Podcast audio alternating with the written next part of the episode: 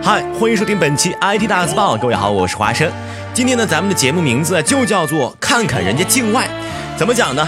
首先来说第一个事儿，Top One，台湾每人每月十 G 流量啊，全球之最，中国移动吓傻了吧？对于日常用户来说啊，每月五百兆到一 G 流量之间呢，已经算是比较充足了，至少在咱们大陆是这样的。可是你能够想象每个月啊高达十个 G 是怎么一个场景吗？啊？根据统计，台湾四 G 用户平均每月的流量高达八到十个 G，绝冠全球啊！就连中国移动的副总裁刘爱丽都曾表示，这样的成绩啊，中国移动得花好几年才能追得上。据了解，台湾人呢都喜欢是吃到饱，哎，不仅仅是各式各样的这个呃吃到饱的餐厅林立，移动上网呢套餐也要吃到饱。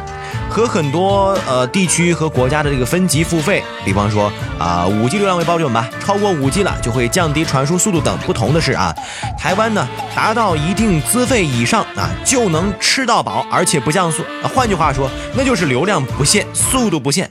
所以说呢，台湾的四 G 用户上网啊是基本上不受限制的。而且咱不说四 G，就说人家的三 G 时代，台湾电信三 G 用户每月的流量呢大概是四到六个 G，而进入四 G 时代以后。毕竟啊，你看这影音服务快速增长嘛，对吧？用户的流量也就提升到了八到十个 G。那么相比之下，台湾用户三 G 流量已经超过韩国用户四 G 流量三到四个 G 了。你想想，再进入四 G 啊，那更是全球之最。怎么样？看看人家境外啊，Top Two。说完了台湾地区，咱们来看看欧盟。欧盟啊，最近传出来的消息把人们吓坏了。就在今天晚上六月三十号晚间啊，欧盟议会在一份声明中表示，欧盟各国代表周二的时候达成一项初步协议，从二零一七年六月起准备取消欧盟二十八个成员国之间的手机漫游费。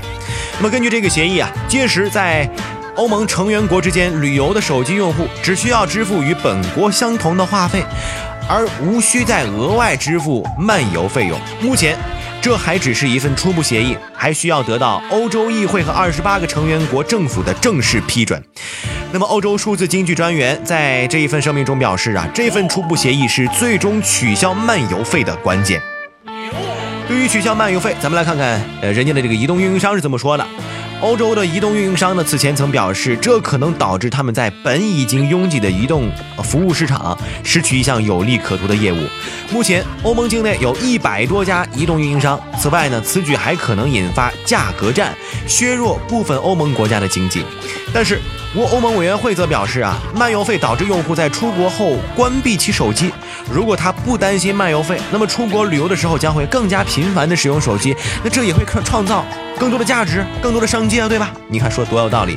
此外，在网络中立这个存在争议的问题上呢，欧盟计划要求啊电信运营商平等对待所有的互联网流量。那么，只有在应对网络攻击或者是高峰期的时候，才允许限速。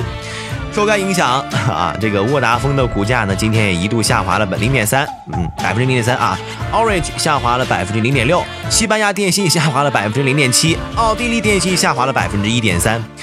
这个各位炒股的朋友，呃，也可以放心了啊，他们最近也在全线标红标绿，是吧？欧洲电信网络通讯协会在二零一三年的时候曾经预计，到二零二零年的时候取消漫游费可能会导致移动运营商的现金流啊最多减少七十亿欧元，约合七十八亿美元。不过没有关系，是吧？